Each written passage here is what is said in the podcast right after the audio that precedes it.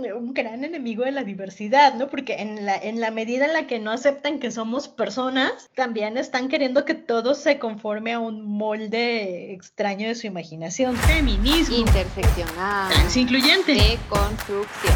Friki. Friki. Cultura pop. Literatura. ¡Esto es normal! Hola a todas, todos, todes. Bienvenidos a este nuevo episodio de Fem Normal. Yo soy Edna Montes Y yo soy Merce Garcés. y estamos aquí reunidas para hablar de otro tema que nos va a arrancar muchos corajes y quizá una que otra risa. Sí, pues ya que no. La alternativa es llorar. Entonces nos reímos. A veces nos reímos y lloramos al mismo tiempo, todo depende. Sí. Pero bueno, esta semana queríamos hablar de un tema que nos parece muy importante y también muy vigente entre los Juegos Olímpicos y la vida en general, y en particular este año que hemos tenido una vida muy virtual, que es la sexualización y la objetificación del cuerpo femenino. Sí, y es como bien chistoso hablar de este tema porque, o sea, todas las mujeres lo sufren, todas las mujeres eh, son objetificadas, eh, unas más que otras, todas las mujeres se les exige así como la presión social de cumplir con estándares de belleza o verse de cierta forma o mantener cierto cuerpo. Y es bien chistoso cuando lo empiezas a deconstruir y te das cuenta de que está tan normalizado que hasta que alguien como que lo pone en palabras no teóricas, ¿no? Porque ya saben que aquí en el podcast pues no somos mucho de la teoría y eso, pero como que sí de repente cuando encuentras la las palabras para explicarlo, te das cuenta de que literal todas las mujeres lo sufren. O sea, todas las mujeres que están en sus vidas han sido objetificadas y, y sus cuerpos explotados. Sí, y además es como una cosa que siempre está, digamos, en el fondo de nuestra mente, con la que vivimos todos los días y que afecta muchísimo nuestra relación con nuestro cuerpo. O Sí. sea, muchas veces incluso te hace odiar tu cuerpo, lo cual es muy duro y muy triste. Sí, y también, o sea, todo lo- la mayoría de los problemas de autoestima que sufrimos las mujeres vienen de esto, ¿no? Del, de nuestra mala relación con los cuerpos y de como buscar la aprobación externa, que a final de cuentas sí es sistemático y eso es algo que ya hay que empezar a aceptarlo, porque luego cuando quieres hablar de estas cosas, igual y con un hombre o con alguien que no está deconstruido, como que te va a querer gaslightear y decir, ay, claro que no, o sea, esa presión que tú sientes es por ti, tú decides, tú decides no sentirla y ya no la sientes. Pero por supuesto que no, porque si tienes un trabajo en donde te tienes que ver de cierta manera, o sea, tú puedes perder tu trabajo por no cumplir con un estándar de belleza. Eso es real. Y luego está como todo el pedo de la discriminación por edad, que es como otro nivel de objetificación muy cabrón que no, que no estamos tratando. Sí, sí, digo, son, tienes como, es, estos temas que son una hidra, ¿no? Que le cortas una cabeza y le salen otras dos, y las dos te acosan por la calle además. sí. Aparte de todo, Pero bueno, creo que, creo que es bueno tocar base empezando por, por decir que que esto existe. Ajá, o sea, esto existe, punto. No está Sí, debate. existe. Existe y bueno, de- sucede primero, o sea, son como dos etapas, ¿no? Primero te objetifican, que es cuando tratan el cuerpo de una mujer como si fuera un objeto, o sea, no nos tratan como personas, sino como cosas. Sí, que Entonces, cosas que no es- pueden tomar, usar y desechar. Sí, y nuestra corporalidad se vuelve equivalente a, no sé, una silla, una mesa, o sea, es algo que usas y tiras, o que usas y dejas, ¿no? Como si no fuéramos seres humanos, o sea, totalmente te despersonaliza. Y el siguiente nivel a despersonalizar una mujer y verla como un objeto, viene entonces sexualizarla, ¿no? Y decir, ah, bueno, el cuerpo femenino es una cosa y es una cosa que únicamente existe para el placer masculino. Sí, que no tiene otra función. Déjate tú si ella siente placer o no. O sea, si a mí no me sirve para eh, obtener, o sea, disfrutar sexualmente, entonces puedo violentar este objeto porque no me sirve.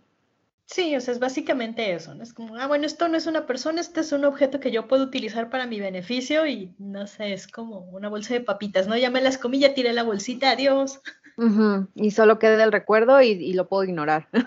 Y a mí una de las cosas que me molesta mucho porque casi no se trata, porque sí, o sea, raíces tiene muchas, es muy problemático, todas las mujeres lo sufren, pero todas las mujeres empiezan a ser objetificadas desde la infancia, o sea, desde niñas, ni siquiera adolescentes, o sea, estoy hablando de niñas entre 6, 10 años, o sea, desde esa edad las empiezan a objetificar y nadie, nadie quiere aceptarlo. Y eso se me hace mayor, o sea, el, mayor problema de este tema. Sí, porque además es, yo me acuerdo que surgió mucho el tema con Natalie Portman cuando salió en esta película. La de León. Ajá, que era como literal, era una niña. era una niña. Y la sexualizaron y la objetificaron de formas horribles, ¿no? Y además había gente que hasta estaba como si tuvieran un contador, este, esperando que fuera mayor de edad y ya fuera legal. Sí, como para qué, Filiberto. crecer con esa presión, ¿no? Que también le pasó a Jodie Foster, por ejemplo, por haber salido en una versión de Lolita. Y es lo mismo que le sucede a las cantantes, por ejemplo, le sucedió a Britney Spears, le sucedió a Cristina Aguilera, a todas.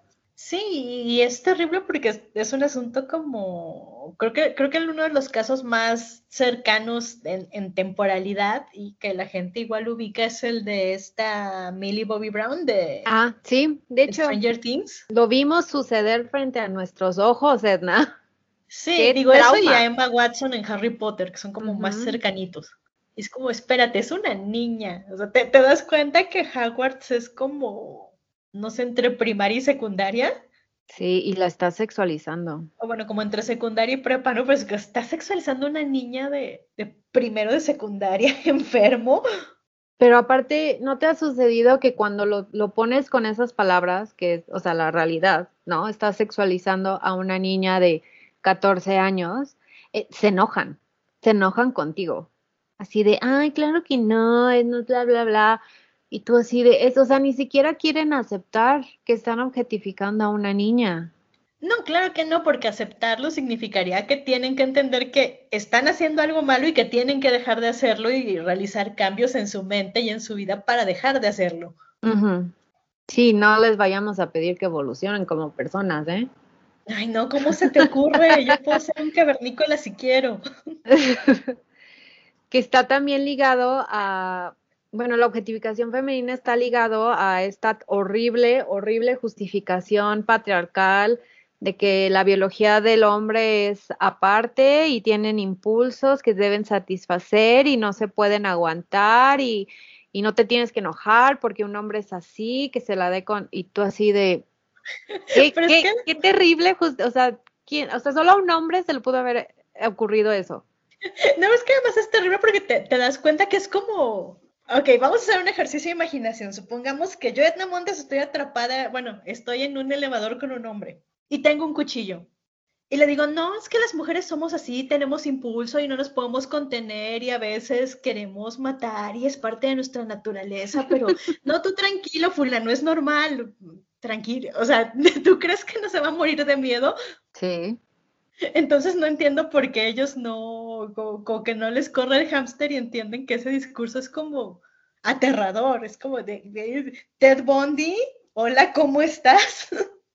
O sea, es, como el, los, los niños serán niños o los hombres serán hombres, o sea, es una justificación tan problemática que incluso habiendo casos famosos, o sea, por ejemplo, de violaciones de los que hemos hablado aquí en Fem Normal o de eh, relaciones abusivas que ya no son aceptados, pero aún así los siguen, eh, los, la siguen aventando como si fuera la justificación final de todo, ¿no? De, sí, bueno, es que él estaba borracho y no estaba como eh, pensando en lo que estaba haciendo y cómo estaba lastimando a esta persona, pero es que los hombres serán hombres y tú así de, a ver, ¿cuál de los dos es? O los hombres eran hombres o estaba borracho, o sea, no puedes usar los dos que tampoco la borrachera y, la, y estar drogado justifica una violación, ¿no? Entonces, más bien, necesitan nuevas justificaciones, chavos, porque ninguna de las dos.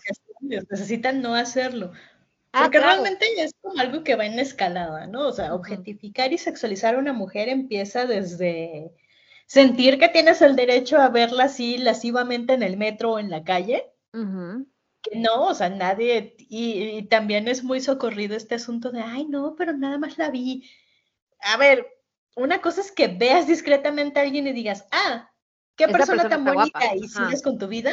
Ajá. Y otra cosa es que te le quedes viendo fijamente mientras pasa y no le quites los ojos de encima y de repente se te salga un así sonido gutural de la garganta o un piropo y la hagas sentir súper incómoda. O que te levantes y la sigas. Ay, pero es que no la hablé, yo nada más la seguí. ¿Por qué la estás siguiendo? Pero es que además es como, de nuevo, Ted Bundy, es como, ah, pues está Jason, no te está hablando, solo te está siguiendo con su máscara y una sierra eléctrica. Ajá, ¿Por qué te, te pones loco, Fernandito? Si nada más te estaba siguiendo, Jason, este es un país libre y, claro, tiene una sierra en la mano, es de noche, pero pues normal, ¿no? ¿Por qué te vistes así, Fernando? ¿Por qué te la atraviesas a, a Jason, Fernando? O sea, tú, fue tu culpa por caminar enfrente de él, ¿no? Sí, es más, deberías sentirte halagado porque Jason te considera una víctima atractiva. es que en serio, es que son como discursos que he escuchado de hombres que son así como, no te das cuenta de lo que estás diciendo, ¿verdad? De verdad, no, pero aparte lo dicen en automático que obviamente no han pensado en lo que están diciendo, porque en el momento en que se frena eso, o sea, entonces es como, no sé si alguna vez has visto la cara de un hombre cuando se empieza a dar cuenta de lo problemático que está haciendo. es súper cagado. Se le empiezan a abrir los ojos y empiezan a tartamudear así de, no, pero es que yo, pero es que no, pero es que como, así. Lo que, lo que me encantaría sería como hacer un mini documental de gente que, bueno, de vatos que se dan cuenta. Mm, y así grabar sus reacciones, sería oro puro. Sí, pagaríamos buen dinero por eso. Sí, sí, si alguna creadora de este audiovisual nos está escuchando, ahí, tienen un tip. Sí, es un gran tema. Sí, pero además es eso, ¿no? O sea, va escalando, primero es la miradita incómoda y fija y luego es el comentario porque, claro, se sienten con el derecho de decir, ay, qué bonita silla. Ajá y va escalando al acoso callejero, a que te sigan, a que te digan cosas que te hacen sentir incómoda, a que te sirven y te digan guarradas desde autos. Eh, incluso va gente que te saca fotos ah, en tu vida random por la calle.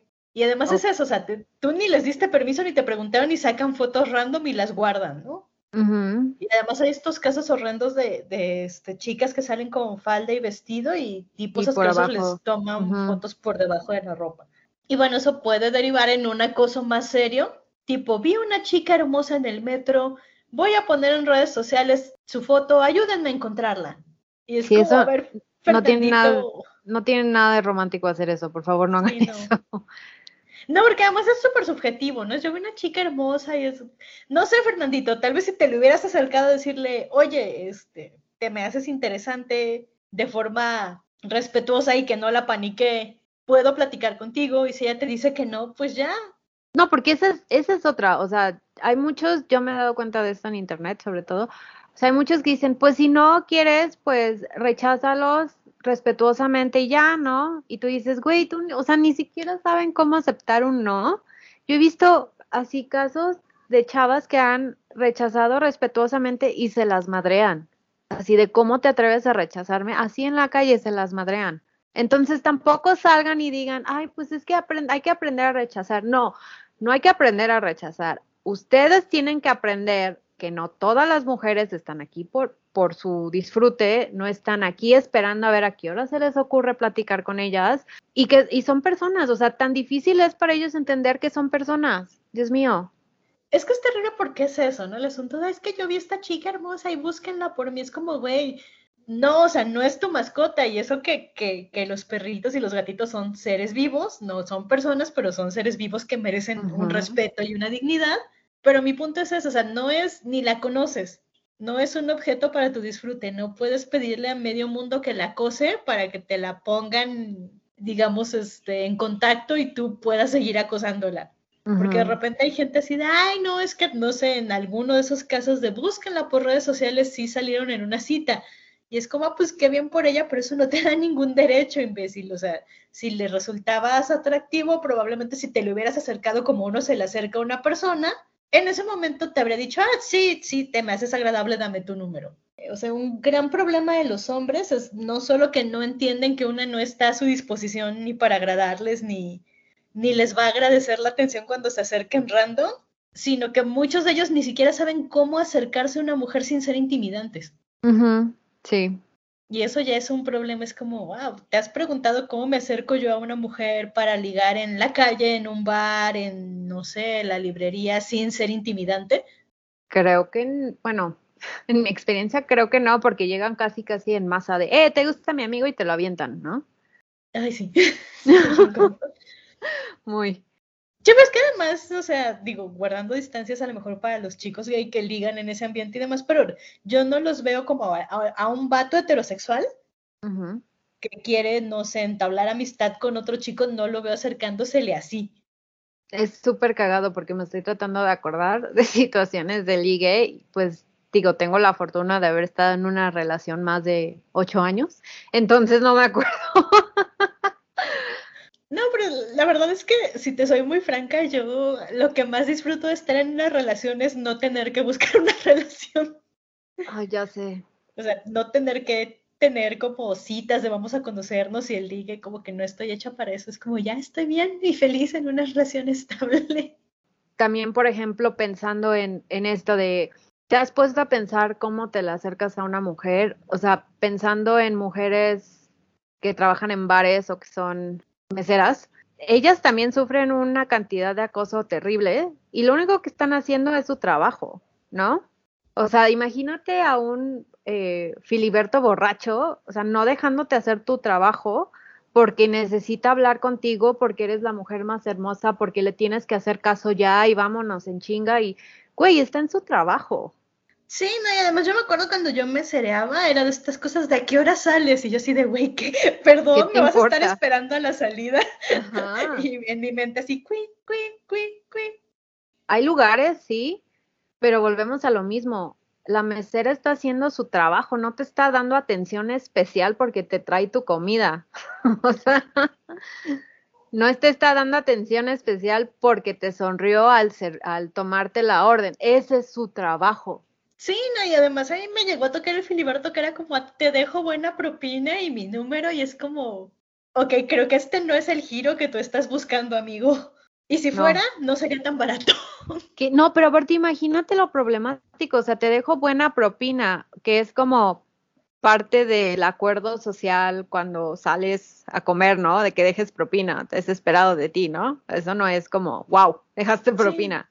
Sí, digo, o sea, al menos en contexto mexicano hay un, hay un acuerdo social que dejamos propina y que dejamos un cierto índice entre 10 y 15% de propina. Ajá, entonces, o sea, no solo estás tratando de hacer que, que un contrato social sea como, se vuelva algo especial, sino ¿Qué, onda con tu querer comprar el teléfono de las personas? Porque yo así lo interpreto, ¿no? Tal vez no lo hubiera interpretado así antes, pero ahorita ya deconstruida digo, no, güey, o sea, dejar una propina no te hace especial y no, eso no cuesta el teléfono de una persona, no está obligada porque le diste una propina a mandarte un mensaje de, ay, muchas gracias. Sí, no, no sé es, la verdad es que es muy aterrador, ¿no? y es muy aterrador porque justo, o sea, escala este tipo de acoso que, puede incluso llegar al abuso sexual. Y a muchas de mis compañeras, incluida a mí, nos tocó, ¿no? Que de repente un tipo estiraba la mano y te agarraba una nalga y era como, ay, perdón, y es como, wait, o sea, no es como un accidente, ¿sabes? No hay una forma accidental en la que tu mano llegue a mi nalga y apriete y digas, ay, perdón. No, y aparte es como, o sea, lo hacen sabiendo que es probable que no haya consecuencias, Edna, porque pues mucho de este acoso se esconde detrás de la fachada de el cliente siempre tiene la razón. O sea, ¿cómo le vas a reclamar a tu cliente que te agarró la nalga? Y si tienes un buen jefe, el jefe los va a correr, pero la mayoría de las meseras no tienen un buen jefe. Sí, no, no y además a veces el problema viene desde los jefes, ¿no? Muchos jefes cuando eres mesera asumen que eres una especie de atractivo visual.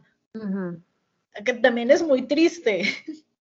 Entra un poco la discriminación, ¿no? Y dentro de los estándares de belleza, porque ¿qué le exigen a una mesera? Que se vea de cierta forma, que se maquille, que se peine.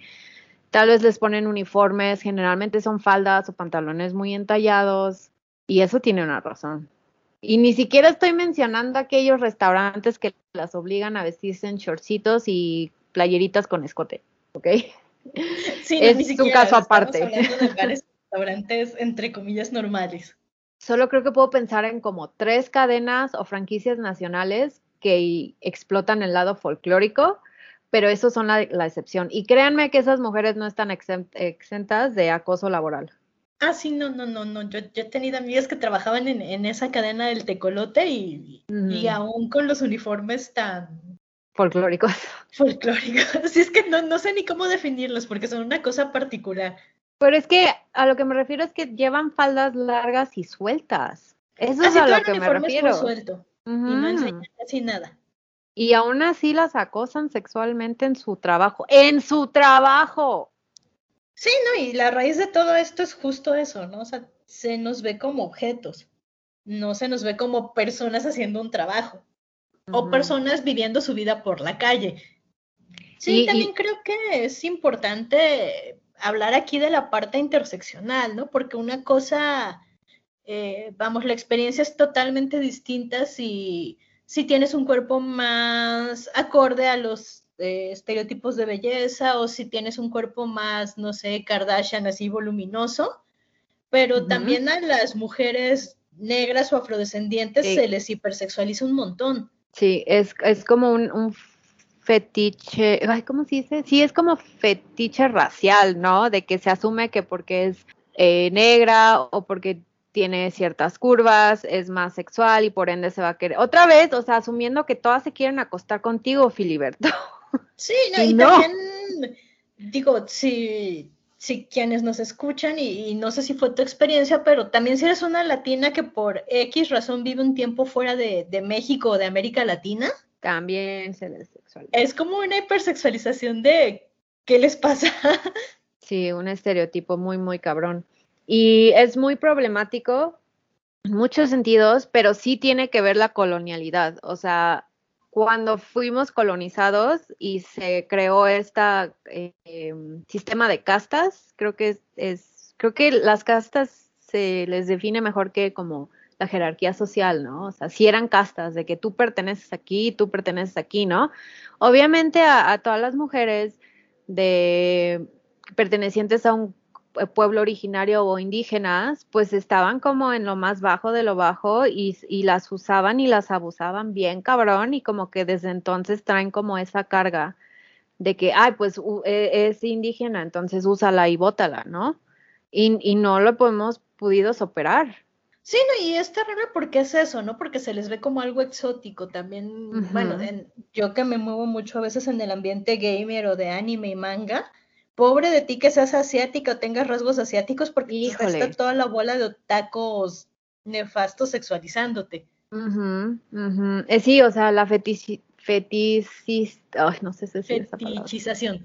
Eso de mujeres asiáticas también es súper problemático, híjole.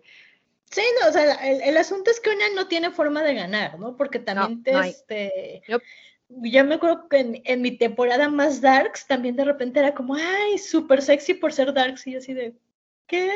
Yo solo quiero estar triste en mi rincón, déjame en paz. sí, sí, o sea, siempre hay algo que se fetichiza de alguna parte de tu cuerpo y, no, hay, no hay forma. O sea, si no es porque te exigen vestirte de una forma y enseñar cierta cantidad de piel o por mantenerte, eh, mantener como tus curvas u operarte para que tengas más, es porque perteneces a un grupo minoritario del que mucha gente eh, tiene sueños eróticos o, y esta es como la que me causa un chingo de problema, o porque usas uniforme. O sea, el el sueño erótico de la, colegiala es súper problemático y vuelvo a lo mismo. Por esto se objetifica a las mujeres desde niñas, o sea, porque se objetifica la ropa que traen. Sí, no, y además hay como este tipo de fetiches muy específicos hacia ciertos puestos de trabajo, ¿no? O sea, la enfermera, la profesora. La mamá soltera. Ajá. No, no, no. O sea, de verdad no hay para dónde hacerse. Sí, no, no, y, yo donde me doy cuenta que eh, eh, como que tocamos fondo es cuando empiezan a sexualizar a las mamás que amamantan. que es como, ¿qué? como, ¿por qué? O sea, está cumpliendo con una función biológica alimentando a su bebé. Pero mira, eso, esto aquí es lo cagado. O sea, las fetichizan a las mamás que amamantan, o sea, las que están amamantando, y al mismo tiempo les reclaman que estén amamantando en un espacio abierto o público, como quieras, ¿no? Es una función biológica, tiene que darle de comer al hijo, ella que puede, porque pues también está todo este otro tema de las que no pueden amamantar y lo mal que las trata la sociedad por no poderlo hacer. Pero, o sea, vuelvo a lo mismo, decídanse, ¿cuál de los dos es? ¿Está mal o está bien? ¿Está, ¿Es sexualizado o no? O sea, porque no pueden ser las dos cosas, por eso tenemos tantas broncas. Sí, no, y además su medida es el, su disfrute de, de vato meco heterosexual, ¿no? O sea, si, si a mí me produce como placer Ay, qué horror. Es que solo decirlo me da mucho asquito. O sea, si a ellos les produce un placer sexual ver a una mujer amamantando, entonces está bien, está perfecto y, además es irrespetuoso, ¿no? Porque están, lo toman como si fuera algo que pueden consumir, cuando en realidad no es así, es como no tienes derecho a quedártele viendo y a consumir algo así. Creo que eso es algo que debimos de haber tocado desde el principio. O sea, obviamente esta sexualización y objetificación del cuerpo femenino siempre se da desde el punto de vista masculino, cisgénero, heteronormativo. O sea, son hombres heterosexuales los que deciden qué es lo que les prende y qué es lo que no, y a qué medida les servimos y qué es lo que no. Hay, hay como problemas también de, de, hacer fetiches y de este objetificación o estereotipos entre, no sé, personas de la comunidad LGBTQ sí, sí los hay, también los hay en otros grupos minoritarios, pero sigue siendo en su mayoría vatos mecos heterosexuales los que creen que pueden abusar de nuestro cuerpo. Eh, creo que un punto importante a tratar aquí es que hay todo un sistema de opresión que lleva la ventaja, ¿no? O sea, probablemente yo en algún momento de mi vida podría objetificar a un chavo. Que lo hemos hecho, o sea, creo que toda mujer ha llegado a objetificar a un vato que le gusta, o sea, sea un artista, actor, cantante, pero no lo hacemos al grado que no lo hacen a nosotras. Sí, no lo hacemos y, tampoco tiene ese balance de poder, ¿no? O sea, estoy pensando en alguien que a mí particularmente no me gusta, pero a la mayoría de mis amigas les encanta, que es Henry Cavill, el que sale de Superman. sí, a mí tampoco me gusta. Me molesta que no le cierren bien las playeras. y creo que por eso les gusta a las demás, ¿no? Supongo. Es que viste la de, esto es una tangente, una disculpa, en Enola Holmes, en la película de Enola Holmes, güey, ni le queda el traje. no sé, es que no. Bueno, como que nunca me. Tipo de hombre nunca han sido como estos vatos ponchados de gimnasio, así. No, tampoco. Como él, pues, o como Jason Momoa. Que fíjate que Jason Momoa lo dejo pasar tantito por los tatuajes, que creo que eso es como, si pudiéramos tener, como definir nuestros fetiches, yo creo que los tatuajes es uno mío. Sí, no, yo como que no, no soy de estos tipos así fornidos tan, eh, no sé, este, estereotípicamente viriles. Mi tipo son los niños bonitos, o sea, bonitos, no sé, como Tom Hiddleston o Timothée Chalamet. Es el que te iba a decir, Timothée Chalamet, sí. o sea, como que eh, ellos son más mi tipo, o, incluso porque, este, un poco más andróginos. Pero bueno, eso ya fue irnos por la tangente. Sí. Pero bueno, mi punto es que normalmente sí hay, claro que hay sexualización de, de chicos tipo Henry Cavill y me parece fatal que, que, suceda y que le hayan hecho bullying a su novia cuando la puso en redes sociales y demás. Pero también creo que el balance de poder es menor. O sea, es, muy difícil que, claro, guardando las distancias y el asunto de que es una persona y lo tienen que respetar como una persona, no como un cuerpo sensual de gimnasio. Eh, las situaciones en las que ocurre el balance de poder es muy pequeño, ¿no? Difícilmente le trastoca la vida a Henry Cavill, creo, que también me puedo equivocar, pero creo que difícilmente Henry Cavill se levanta por las mañanas pensando, ay, ¿qué me pongo para que no me sexualicen? ¿Qué me pongo para que nadie se dé cuenta de que soy este galán sexual esculpido por los dioses? No, no creo, que, lo piensa. Que el 99.9% de mis amigas se levantan todas las mañanas pensando, ¿y qué me pongo para que no se me marquen tanto las curvas y la gente no me manosee en la calle ni me vea feo, ni etcétera, etcétera?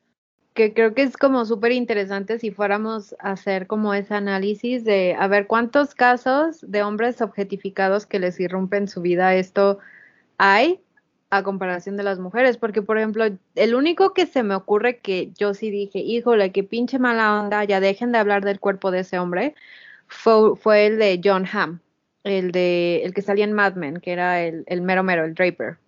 Por alguna extraña razón, los tabloides, no, o sea, neta no sé cómo empezó, pero pero de repente todo el mundo estaba hablando de que él tenía como el pene muy grande. Y era, y era eso. O sea, de que le tomaban fotos en la calle y como que andaban tratando de ver si se le marcaban los pantalones. Y eso yo lo vi y dije, ¿por qué? O sea, es neta. Y llegó al grado donde el güey sí tuvo que salir a decir, neta, dejen de sexualizarme. Pero creo que ha sido como el único caso de un hombre famoso que, que ha como que tenido que hacer una declaración. Sí, y, no, y eso sí es un caso grave. Es súper caso grave. O sea, nunca jamás en la vida debieron de haber llegado a ese grado. No, en pero, absoluto. Pero aún así, ese es uno que yo, porque ve, checa, o sea, yo estuve consciente de eso, pero tú ni enterada estabas. Sí, no. no. Entonces, o sea, tampoco se compara, porque creo que tú y yo estamos muy conscientes de la manera en la que han sexualizado a otras actrices, que, que ni siquiera por salir a declarar, déjenme en paz, las han dejado en paz. Porque a John Hamm lo dejaron en paz, eventualmente. Sí, y, y, por ejemplo, cuando se hizo todo este escándalo con la virginidad de Britney Spears, que Ajá. es el top de la sexualización, porque es como gente, a nadie le tiene que importar lo que Britney Spears haga con su cuerpo y en sus momentos privados, es su decisión. Que es, que es la trampa, porque checa, o sea, ella salió, o sea, se hizo famosa como a los 16, 16 gente, ¿ok? 16 cuando salió la, la, canción esta, la de Baby One More Time. Salió, o sea, la empaquetaron como colegiala, o sea, ya iba perdiendo, ¿no? Sí, no, y la verdad es que siempre fue una imagen muy sexualizada. Súper y sexualizada. Era como plan con maña de, de su marketing y la gente alrededor de ella. Y luego me acuerdo mucho de unos premios de MTV donde salió como con un traje color carne. No se le veía nada, pero pues era color carne y el debate de cómo se atreve, quién le di, que, por, qué, sale así, qué le pasa, por qué, está explotando su cuerpo. Y es así como de, no, chavos, ella no está explotando su cuerpo, la están explotando. Y era como este, eh, como que esta contraparte que querían decir, es que se viste así, pero es inocente, o sea, porque es virgen. Esa era su imagen, así no, así la quisieron vender y la pobre se tuvo que aguantar es este asunto en el que dices, a ver, porque mucha gente, como o muchos machos, eh, argumentan un montón, ¿no? Que es que, ay, bueno, es que ellas se autosexualizan o se autocosifican y luego se están quejando. Uh -huh. Pero es como, a ver, Filiberto, eh, la sexualización y la cosificación no existen en el vacío, existen como objetos de consumo, ¿no? Sí, Sí, y o sea, ve la industria en la que estaba. Ella estaba en la industria del entretenimiento, estaba en la música americana así se empaquetaban a las cantantes, no es la única, o sea, piensen en Cristina Aguilera y cómo salía al principio, o sea, todas, todas de esa generación tuvieron que salir con ombligueras y pantalones a la cadera eh, al principio de su carrera porque nadie las pelaba si no. O sea, ese es el problema sistemático.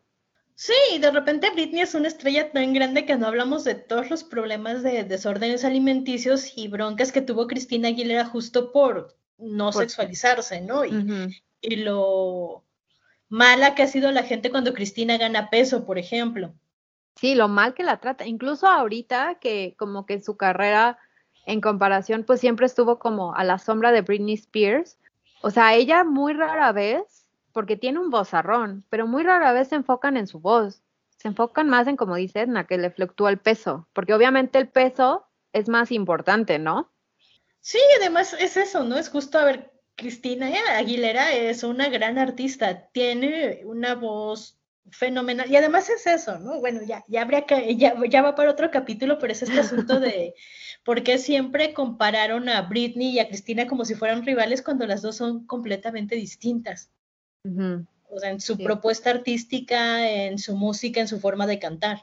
que sí, es cierto, esto como todo un capítulo hablar de estrellas del pop, porque está muy cabrón. Y no solo mujeres, o sea, también como la fábrica de los hombres está muy cabrona. Sí, pero además, bueno, o sea, el, asunto de, de, todo este gran problema de cosificar a las personas y creo que una, una muestra útil de cómo sucede con mujeres y hombres es ver la publicidad y ver los medios masivos de comunicación, que son como uno de los reflejos más fidedignos de... Sí, de, lo que, de los estándares, ¿no? De qué es lo que la gente cree que se consume, o etcétera, etcétera. Que me da gusto porque me di cuenta hace unos meses que ya veo cuerpos diferentes. O sea, no es que me fije tampoco, porque creo que ya llegó un momento donde ya ni me, ya ignoro como todas las campañas publicitarias, pero siento que últimamente sí he estado viendo cuerpos diferentes y razas diferentes. O sea, ya no es la misma modelo blanca y flaca. Sí, digo, eso ya, la verdad es que sí hay avances, o sea, lentos, pero los hay. Y digo, también hay un poquito de hipotenusa ahí, la verdad, porque las marcas hacen de todo para subirse a movimientos, ¿no? Ya sea al LGBT o al body positive o al feminismo, o sea, como que nos quieren vender lo que sea como de lugar. Sí, sí, o sea, no es que ellos realmente apoyen la comunidad LGBTQ o al feminismo, o sea, simplemente ven la tendencia y creen que eso les va a vender. Porque también hay que, o sea, hay que empezar a, llamar la atención cuando se ve que están explotando, ¿no? O sea, me acuerdo mucho de, de un desfile de Chanel, creo que fue, en donde al final salían las modelos con, con, pancartas como si fuera una marcha feminista y tú así de, güey, el Karl Lagerfeld era la persona más misógina del mundo, obviamente no le creo.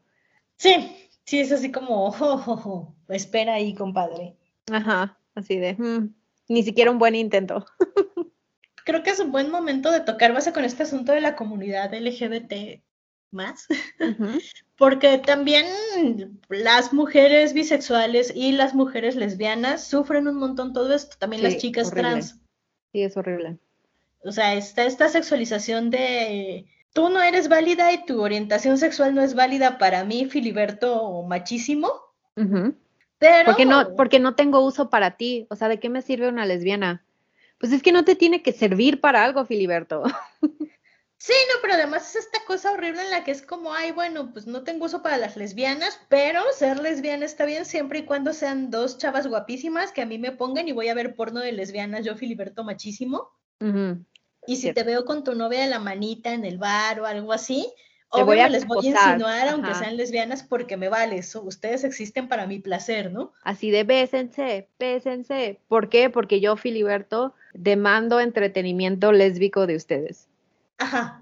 Y que también le pasa a muchísimas chicas vi, ¿no? Es así como, ay, bueno, si también te gustan las mujeres, guiño, guiño, me tienes que entretener. Y es como, ¿qué? Porque a huevo, o sea, las mujeres bisexuales están hechas para los tríos, nada más para filibertos, ¿no? Ajá, en su mente sí. Sí, es, la cosa más terrible, así ser bisexual y que lo primero que salga de la boca de las personas es, ¿te gustan los tríos? Y es como, la bisexualidad no equivale al poliamor, ¿eh? es como. y poliamor tampoco equivale a tríos cachondos. Con Filiberto. Es una estructura completamente distinta. Qué asco, no. Sí, no, y, a mí me ha pasado un montón a lo largo de mi vida, cuando les digo que estoy en el espectro asexual, de repente es como, pum, les vuelve la cabeza y es como, pero si no te puedo usar sexualmente, ¿qué, ¿qué, quiero contigo? No, es eso o la otra, como te decía, o si de te saco de ahí es, es porque no te han cogido bien, entonces eh, ya eres un reto. sí, que no, sé cuál es peor, las dos son nefastas. Es horrible. Pero sí, o sea, es justo un, gran enemigo de la diversidad, ¿no? Porque en la, en la medida en la que no aceptan que somos personas, también están queriendo que todo se conforme a un molde extraño de su imaginación. Sí, y lo malo es que seguimos viviendo, o sea, no, esto no se da en un, en un vacío, como decía Edna, o sea, seguimos viviendo en un sistema muy problemático que no te dejas no te deja romper con esta objetificación, porque yo, o sea, yo me puedo deconstruir, yo puedo subir mi autoestima, yo puedo aprender a querer mi cuerpo, puedo empezar a vestir como me da gusto, pero eso no va a detener al Filiberto, Raimundo y Fernando, cualquiera, de que me griten en la calle, de que me acosen en un bar, de que me empiecen a seguir a mi casa. Yo puedo hacerlo todo por, por mí y por vivir lo más feminista posible, pero el mundo a mi alrededor no, no lo está haciendo al mismo grado que yo. Sí, además es como una de estas nociones muy básicas del feminismo y que a la vez es muy loca, o sea, loca en el sentido de que a mí todavía me, en mi día a día me vuela la cabeza que no podamos ni siquiera hacerlos entender algo tan simple como que somos seres humanos y somos personas. es, lo básico y es como es tan difícil que aceptes que soy una persona. Sí, sí, que, que no es que me tengas que usar. O sea, soy una persona que existe aparte de ti con su propia vida que no necesita tu opinión de si me veo bien o no me veo bien, o si que porque soy bisexual al trío y la chingada, no, güey. Sí, y además es como este refuerzo porque, bueno, ves la publicidad y, o sea, ¿cuántos anuncios no hemos visto de mujeres? Ya sabes que las ponen en lugar de una mesa. O una ah, mujer que es una silla. ¿Qué marca, qué marca hizo eso? Que básicamente estaba como romantizando violaciones y abuso físico a las mujeres? Digo, hay un montonal, pero sí me acuerdo en particular, no me acuerdo si era Gucci o era una de moda. No, quiero acusar injustamente a Gucci, pero sí era un anuncio de moda en el que veías a tres tipos con el torso desnudo y a uno encima de una chica. Y la chica tirada en el suelo así toda indefensa. Sí, sí, esos. O sea, eso tampoco se vale, oigan. Eso es lo que perpetúa esta cultura.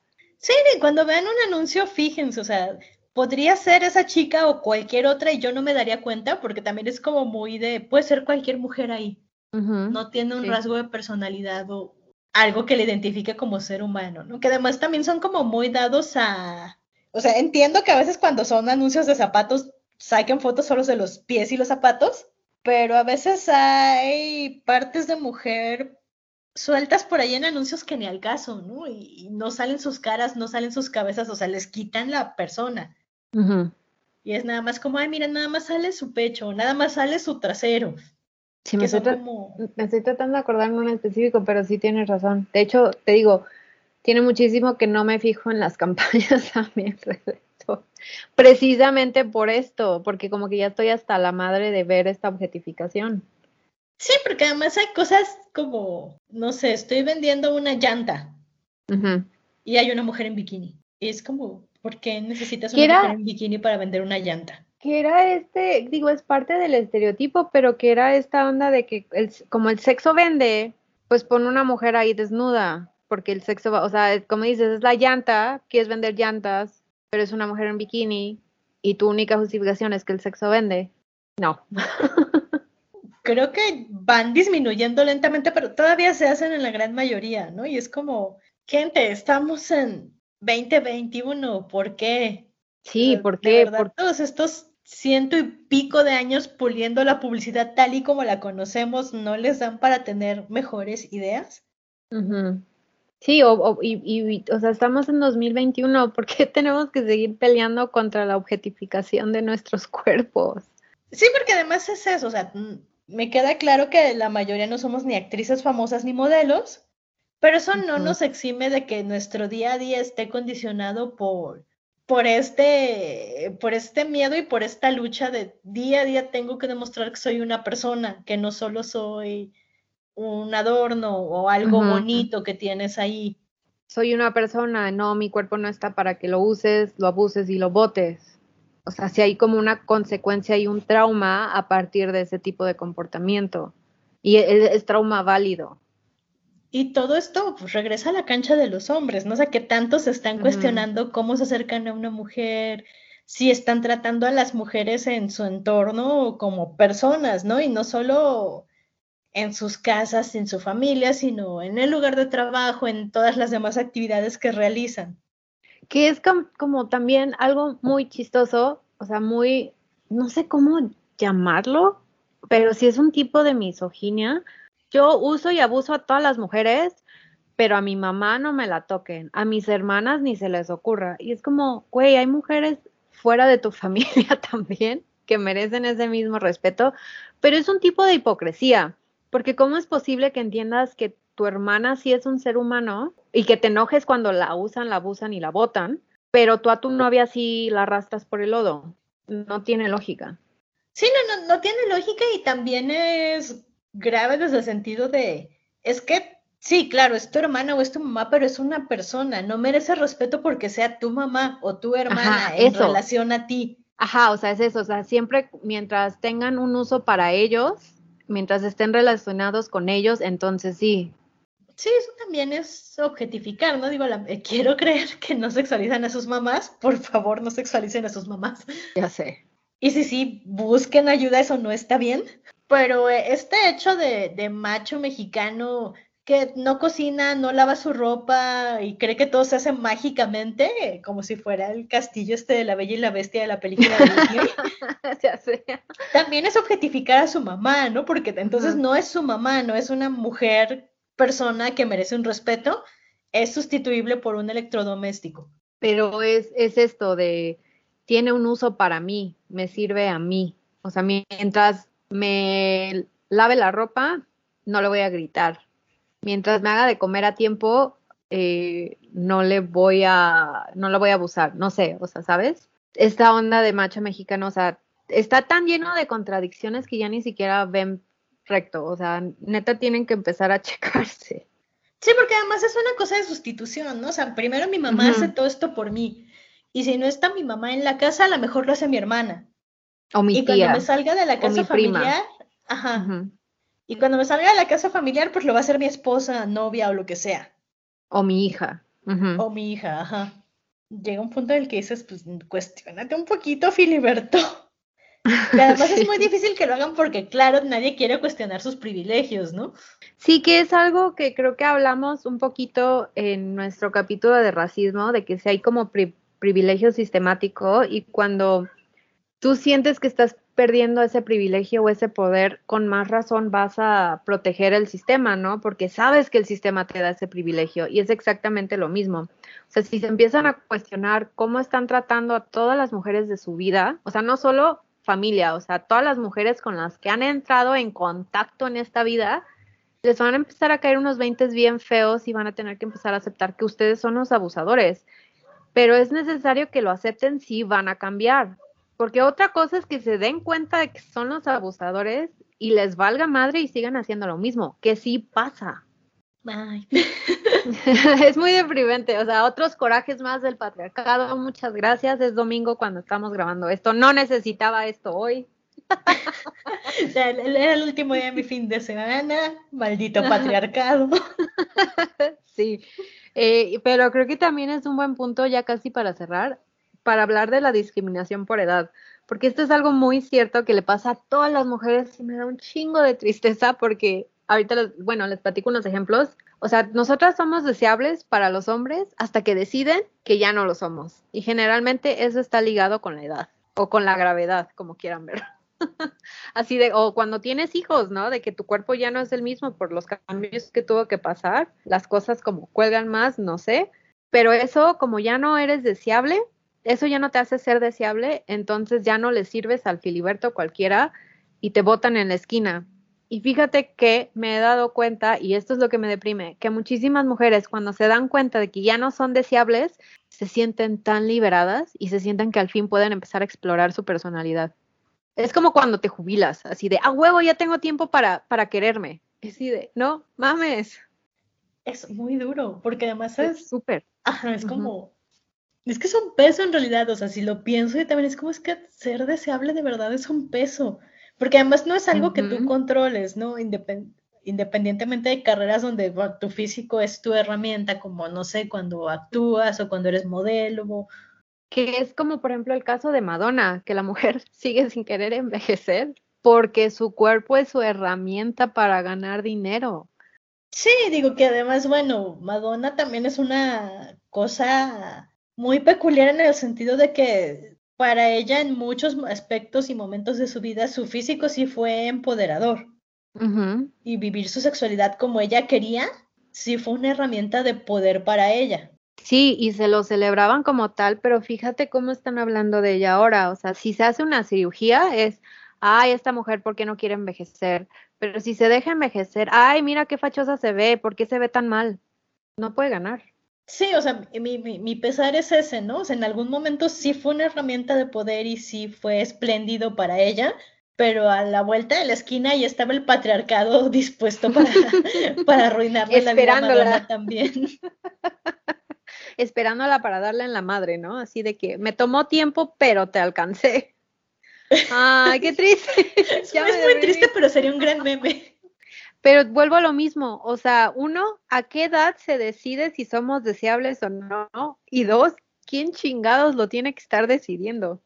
Sí, porque digo, en realidad es muy liberador a la edad que tengas, y lo hablamos en el, en el episodio de, de tu estilo, ¿no? Encontrar tu estilo y decir, bueno, yo lo hago por mí, no tengo que hacerlo para agradarle a los demás, ni, particularmente no a los vatos. Y eso te quita un peso de encima, ¿no? Porque puedes explorar tu estilo y tu cuerpo para que te guste a ti. Sí. Pero eso no te libera de que a, la vuelta de la esquina va a haber un filiberto dispuesto a sexualizarte o a convertirte en un objeto. Y creo que esto es como de lo más deprimente. o sea, si ya no estábamos deprimidas, ahora sí nos vamos a deprimir. Que si tú no deconstruyes esto de la deseabilidad y la objetificación que te están imponiendo, cuando empiezas a envejecer, o sea, pienso en todas esas mujeres que empiezan a perder la aceptación externa de la cual dependían porque su autoestima, o sea, no tienen autoestima, está por los suelos, porque generalmente la aceptación viene por fuera, y todo lo que están dispuestas a hacer o en las situaciones violentas en las que están dispuestas a ponerse para no sentirse como basura. Es que no, no encuentro otra palabra, ¿no? Creo que todas nos podemos imaginar de un caso así. Sí, y además también tiene que ver con generaciones anteriores, ¿no? O sea, yo pienso en, no sé, la generación de a lo mejor mi abuelita, que todavía tenían este asunto de que necesitaban ser sexualizadas y deseables para acceder a un matrimonio estable, a dinero, a una cierta calidad de vida que no podían darse en su momento, porque había un punto en el que las mujeres no podíamos ni votar, ni trabajar, ni ser como económicamente independientes. Y que entonces sí, toda nuestra posibilidad de supervivencia venía ligada a ser deseables para un hombre. Y es muy triste. Pero pon tú, tú lo estás pensando como brecha generacional, ¿no? De que antes, bueno, igual y esa era la única Em, la única manera en la que podían tener una estabilidad económica, pero yo lo estoy pensando en el sentido de que ahora, no sé, piensa en las mujeres que llevan cuatro divorcios y se quieren volver a casar, pero ya llegaron a una edad en donde ya no se sienten deseables. O estas mujeres que han encontrado como un segundo aire en relaciones con hombres más jóvenes, pero que la aceptación sigue siendo externa que no digo que no sean felices, o sea, igual y alguien es feliz en una relación con una disparidad de edad muy cabrona, también, o sea, como que me pongo a pensar, si no, o sea, si no lo estás haciendo por ti, entonces no has, no has hecho como ese trabajo de deconstrucción que es tan necesario. Porque yo sí quiero llegar a una edad muy adulta, así ponle tú 80, 70 años, en donde no tenga que estar pensando en que si no que sea deseable, sino de que mi, mi estabilidad dependa de que un hombre me voltee a ver o que un hombre acepte mi existencia. No sé cómo decirlo, pero es eso. O sea, como que acepten tu existencia. Sí, sí, totalmente. O sea, uno quiere llegar a una edad adulta de forma digna. eso. Sí, parte de la deconstrucción creo que sí tiene mucho que ver con estos asuntos generacionales porque mal que bien si para nuestras abuelitas, que es una generación todavía cercana, era muy importante arreglarse y verse bonita y ser deseable, de cierto modo así educaron a nuestras mamás y nuestras mamás así nos educaron, ¿no? Y por ejemplo, creo que estoy pensando también en las mujeres que se hacen mil y una cirugías plásticas para que parezca que no envejecen, cuando la cirugía es lo que más resalta que han envejecido, si sabes quién es. Sí, digo que no hay ningún problema si, si tú quieres hacerte una cirugía para sentirte bien tú, pero sí es muy problemático cuando, cuando es un modo de supervivencia para ti, ¿no? Cuando dices, ah, mi autoestima, mi vida, mis cosas, casi casi mi modo de trabajar, te estoy viendo Nicole Kidman, dependen de que yo me mantenga joven contra viento y marea. Porque además es como esta amenaza latente, ¿no? Del patriarcado, de, ay, bueno, cuando dejas de ser deseable. Y yo recuerdo que cuando yo era niña se, se escuchaba y se veía mucho, ¿no? Este miedo de, ay, ya tengo 40 y, y en cualquier momento el marido me puede dejar por una veinteañera. Ajá, sí, eso, esa, esa dinámica social de que aparte no es que lo vaya a hacer, es que es esperado que lo haga. Sí, o si no esperado, por lo menos no es tan penado, ¿no? Es como, ah, pues sí, claro, ya. No sé, tipo película... Peña Nieto.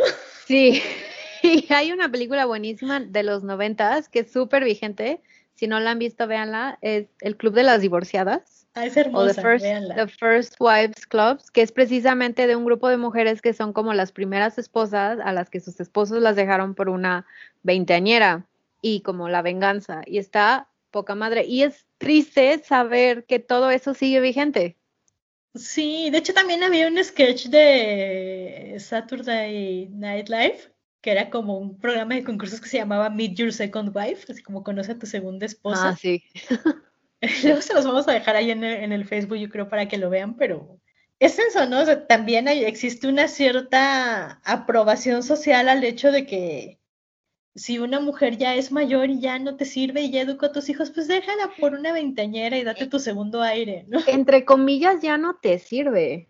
O sea, porque no es que no te sirva, sino hay como que vuelva a lo mismo, o sea, no es que te tenga que servir, pero es eso como este contrato social de que es válido para un hombre renovarse y entrar en crisis y entre esa crisis es desechar a la esposa como si fuera un objeto y encontrarse una nueva como si estuviera comprando uno nuevo. Sí, porque además de, de nuevo el doble estándar aplica para todo, ¿no? O sea, imagínate tú que una mujer dejara, no sé, a los 50, 60 años a su marido para buscarse un chavito de 20 o 30. La escándala.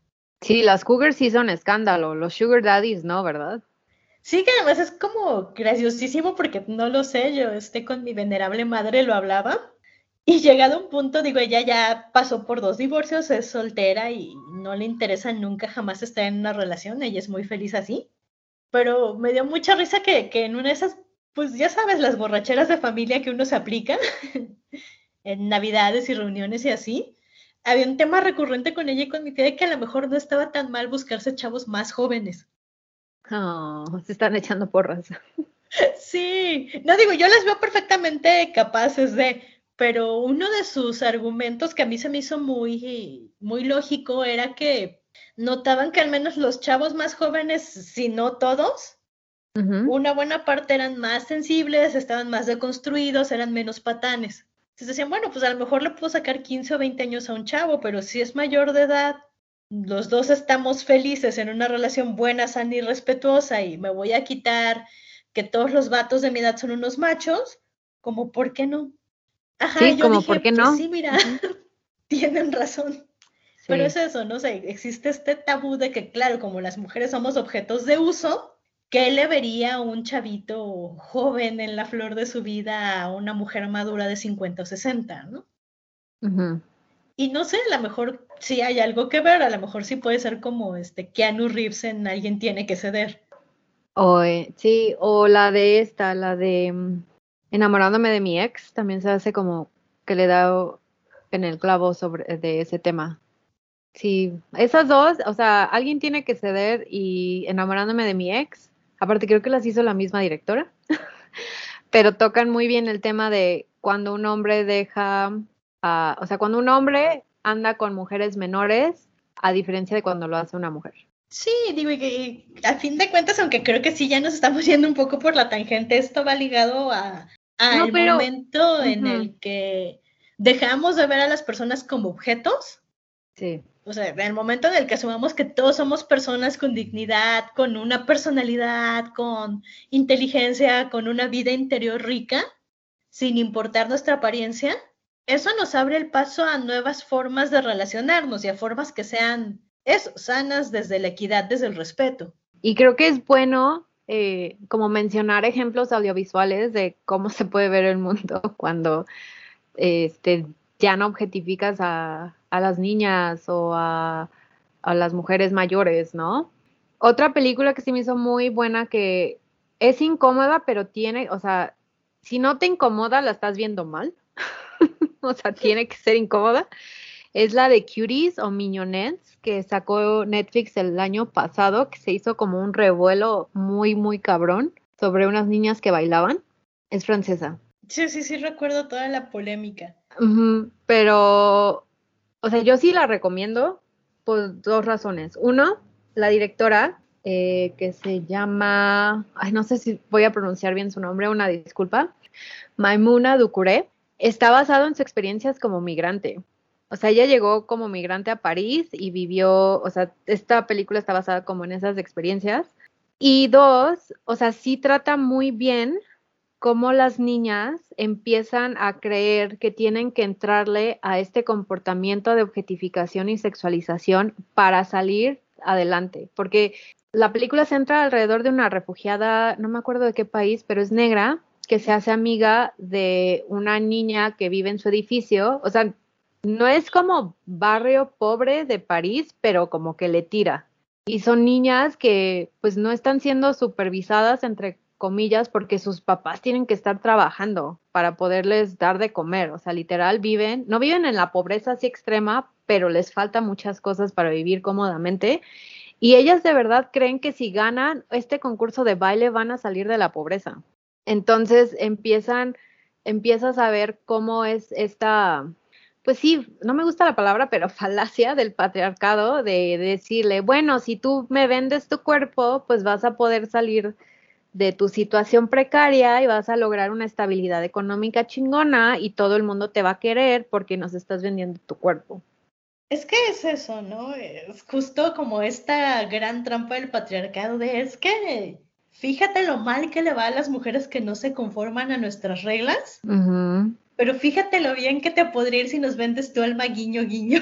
Sí, creo que trampa es mejor que falacia, porque es eso, o sea, y entonces en la película vas viendo cómo eh, empiezan a subir fotos y rutinas a Instagram y cómo empiezan a tener atención de niños mayores que ellas, porque las niñas tienen 12, 13 años, creo. O sea, están chavititos. O sea, neta, me daban ganas de abrazarlas a todas y decirles, no tienen que ser esto para salir de la precariedad, que también luego está el otro nivel de, o sea, ¿qué hace una niña de 12 años pensando cómo, cómo va a lograr que no las corran del edificio? Porque sabe que su mamá no puede pagar la renta no hay forma de ganar, me explico. O sea, la situación de poder está dada e incluso si te hace pensar que de, momento eso te va a ayudar a salir de esa situación precaria, después vienen cosas peores.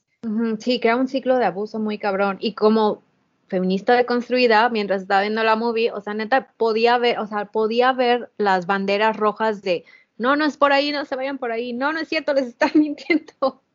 Pero ellas no los ven porque están chiquitas. O sea, ellas van aprendiendo y van a aprender a la mala. Y creo que eso es lo que hace muy bien esta película, que te dice, mira, mira cómo está la trampa puesta. Sí, me, imagino al comandante Akbar de Star Wars diciendo, no, es una trampa. sí, así estaba toda la película.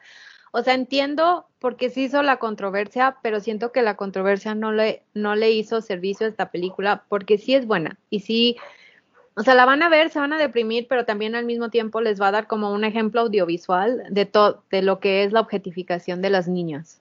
Sí, además creo que, eh, digo, yo no he visto la película, lo confieso, pero sí he visto como reseñas y cositas. Y creo que una parte que tocan mucho es eh, el asunto de las redes sociales, ¿no? Y cómo las redes sociales cambian la percepción de, pues sí, de tu realidad, porque no es lo que estás viendo en tu día a día, son son cosas un tanto inalcanzables y lejanas de tu contexto además. Y tiene mucho que ver con este asunto porque de nuevo las redes sociales son una gran herramienta de, sexualización y objetificación de la mujer a veces. Incluso si tú subes una foto de lo más mona que no tiene en absoluto ese fin. Te sexualizan. Ajá, nunca va a faltar el filiberto, ¿no? Y, un, y una, de esas, una cosa que a mí me aterra de las redes sociales y, y que soy como la más molona con todos mis amigos, es, no suban fotos de sus niñas, no suban fotos de sus niños chiquitos, no, suban fotos de los niños. a veces me odian porque parezco disco rayado, pero, pero nada, es que, luego te encuentras a estos tipos asquerosos que, que toman fotos de las niñas para sexualizarlas y tener sus grupos pedófilos horrendos. Sí, sí, es una, o sea, es una realidad y es algo que de lo que ya deberíamos estar conscientes. Sí, y creo que eso también se trata en Cuties, ¿no? Que, que finalmente mucha gente sí los acusó así de, no, es que le están dando herramientas a pedófilos y es darles material por cómo se enfocan en algunas partes del cuerpo de las niñas. Sí, pero por eso vuelvo a lo mismo, o sea, esta película está hecha para hacerte sentir incómodo. Durante toda la película te vas a estar preguntando, ¿por qué estas niñas están actuando como están actuando? ¿Por qué estas niñas creen lo que están creyendo? ¿Por qué estas niñas están cayendo en la trampa? Porque el sistema está construido así O sea, así de simple. Y vuelvo a lo mismo, si no te incomoda, o sea, si la estás viendo y en ningún momento sientes incómodo o incómoda o incómode, la estás viendo mal y te tienes que checar. Porque sí, llego, te digo, yo llegué a un punto en donde las quería abrazar a todas y decirles, no, vénganse para acá, dejen, déjenles, les presento el feminismo. Pero es eso, o sea, estás viendo cómo van cayendo a la trampa unas niñas de 12, 13 años. Y e, eso es, eso es ser objetificado. Eso nos pasó, a, o sea, igual y no a ese grado, pero eso nos llegó a pasar a todas. todos conocen a una mujer que sufrió ese tipo de, de acuso, a, acoso y abuso. Quise decir acoso y abuso y salió acuso. Acuso, sí, suena bien. me, me, suena, me suena sensato. Sí, y también este es como un buen momento para cuestionarnos nosotras, ¿no? O sea, yo sé que a veces no tenemos control sobre lo que el Filiberto horrendo va a hacer, pero lo que sí podemos hacer es estar pendientes de nuestras amigas, sobre todo de, no sé, las sobrinas, si tienen hijas, primitas, niñas chiquitas, con toda la experiencia de nuestros sabios años en el feminismo y de las veces que todavía no nos deconstruíamos y la regábamos, estar ahí para ellas, ¿no? Y estar pendientes que, que no les pase lo mismo que nos, nos pasó a nosotros si lo podemos evitar. Sí, o sea, no porque tú sufriste, las demás tengan que sufrir. O sea, al contrario, lo que queremos hacer es romper el ciclo de abuso. Sí, no, y decirles que el hecho de que la sociedad lo normalice no significa que está bien y no es cierto que es normal. O sea, ya llegó el momento en donde tenemos que empezar a reclamar eh, la normalización de la objetificación y sexualización de niñas y mujeres en general. O sea, ya estuvo. Sí, creo que al menos, por lo menos en el caso de Millie Bobby Brown, la gente fue mucho más crítica y mucho más sensata de lo que lo fue en su tiempo con Emma Watson, por ejemplo. Entonces digo, son menos de 10 años de distancia o por ahí. Pero algo es algo. Pero hay avances, mi punto es, o sea, hay cambios que podemos lograr. Sí, yo creo que es un buen momento para dejar este tema antes de que nos sigamos enojando. Gracias por dedicarnos un rato a sus oídos. Esperamos que todo lo que les platiquemos eh, les haya servido y si a ustedes se les ocurren ejemplos de objetificación de una película que vieron que era súper problemática, una serie que lo aborda bien, pues déjenos las recomendaciones en el Face eh, y les vamos a estar subiendo también de las películas que hablamos aquí. Sí, pues muchas gracias por acompañarnos y hacer corajes con nosotras. muchas gracias. Lávense las manos, vacúnense si ya les toca y cuídense. Sí, cuídense mucho, por favor. Nos escuchamos a la próxima. Bye. Adiós. Fem Normal es un podcast producido por Edna Montes y Marcia Garcés. Encuéntranos en Facebook e Instagram como FemNormal y en YouTube como FemNormal Podcast. Nos encantará saber de ti. Si quieres apoyarnos para seguir produciendo este podcast, puedes invitarnos a un café. Busca el link en la descripción del podcast.